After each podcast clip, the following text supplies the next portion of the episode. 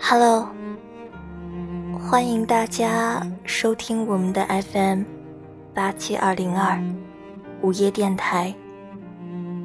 晚安，陌生人。我是这里的主播欣然。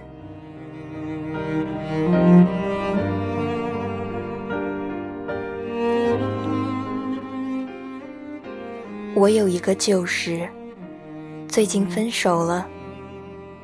他和我聊了很多，我有一些想法想和大家分享。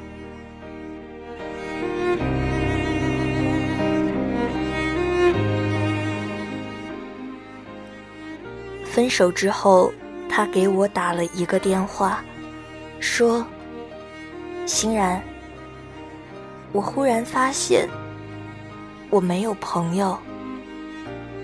我们在一起的时候，我的眼里只有他，我的世界都围着他转。可是忽然分手了，我只剩下自己一个人。回想高中的时候，她每天都和男朋友在一起，两个人一起上课，一起吃饭。一起逛街，一起去图书馆，一起旅行。总之，时时刻刻都要黏在一起，如胶似漆。他之前有很多朋友，但是自从他恋爱之后，这些朋友都变成透明人了。朋友们周五去聚餐，他说我不去了。我要和男朋友看电影。朋友们周末看电影，他说我不去了，我要和男朋友去爬山。朋友们周末一起去爬山，他说我不去了，我要和男朋友去海边。朋友们去海边，他说。不，我要和男朋友吃饭。不是朋友们要做的事，他们已经做过了，而是他总想着把所有好玩的时间都与男朋友分享，就连原本答应朋友的事，只要男朋友一声令下，说你为什么不陪我？他就纷纷都推脱掉，变成男朋友身边的乖宝宝。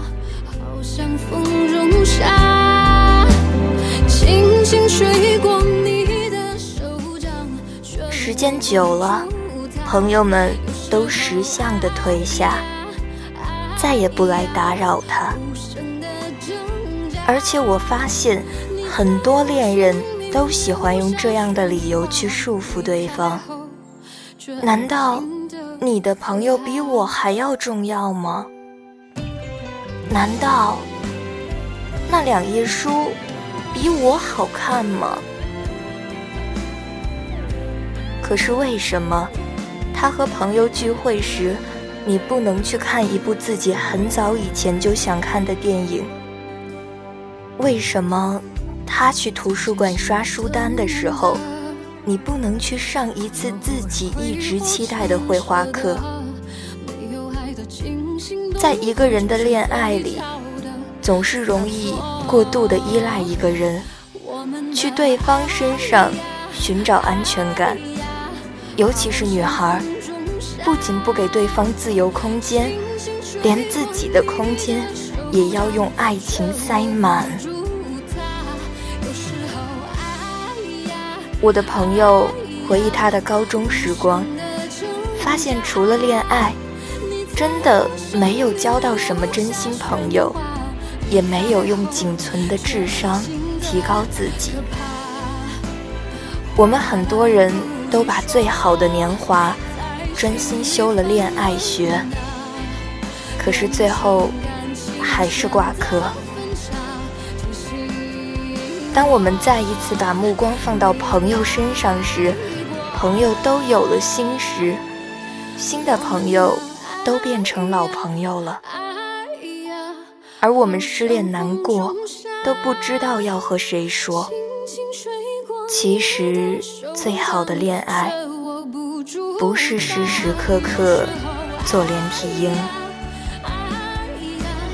无声的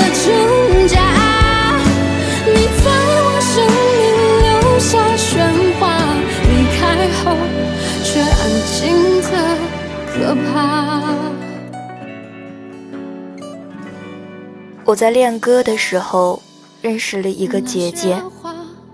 她从新加坡学习，来音乐学院学唱歌。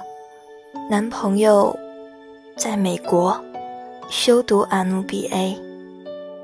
两个人打着岳阳电话，不亲密，却亲密。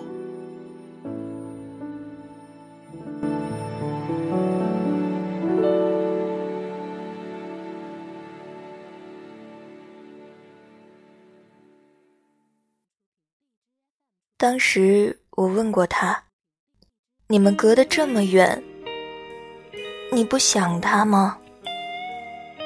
他说：“当然想啊，但是我们的恋爱，他教会我最多的就是如何在恋爱里保持独立。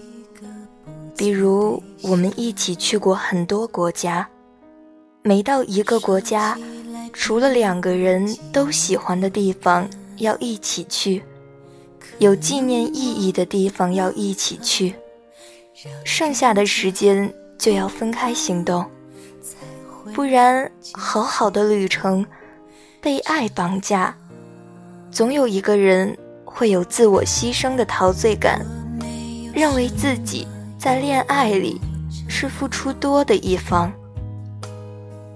周末和空余时间，我们一般都在做自己喜欢的事情，不要求对方必须做什么，不会说你必须陪我去逛街，你必须陪我去应酬。不过我也偶尔任性，会提出一点点过分的要求。这次我说要回国学一年唱歌，他想要去美国读书。也没什么，我们早就习惯了这一点，不是不想在一起，也不是不思念，可能我们都比较奇葩，觉得让对方做自己喜欢的事情，也是恋爱的一部分。我们的恋爱不是简单的互相取暖，而是在各自独立的状态里享受恋爱。我们在爱情里也十分享受让对方做自己。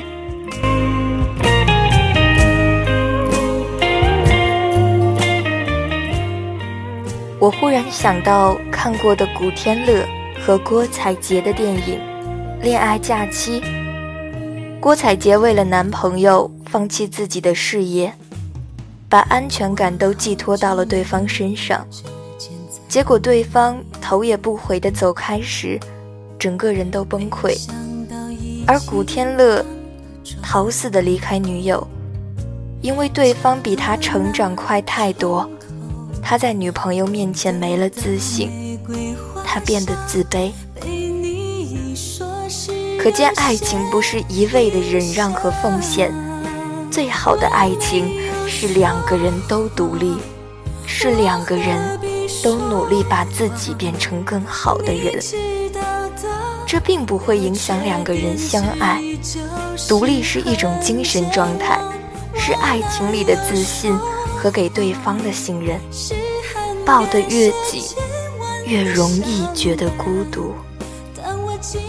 就像《蔷薇岛屿》里说：“最好的爱情，是两个人彼此做个伴。”不要束缚，不要缠绕，不要占有，不要渴望从对方身上挖掘到意义，那是注定要落空的事情。而应该是我们两个人并排站在一起，看着这个落寞的人间。我爱你，不是因为你随时随地都能陪我，也不是你看起来像我的影子。我爱我的插花，爱我的茶道，我爱我的旅行，爱我的唱歌。你爱你的编剧，爱你的哲学，爱你的音乐，爱你的逗乐。你是你，我是我，我们两个是不同的个体。我们珍惜在一起的每个时刻，也尊重每一份冷暖自知的独立状态。因为凡是最登对的，必定各自独立。晚安，陌生人。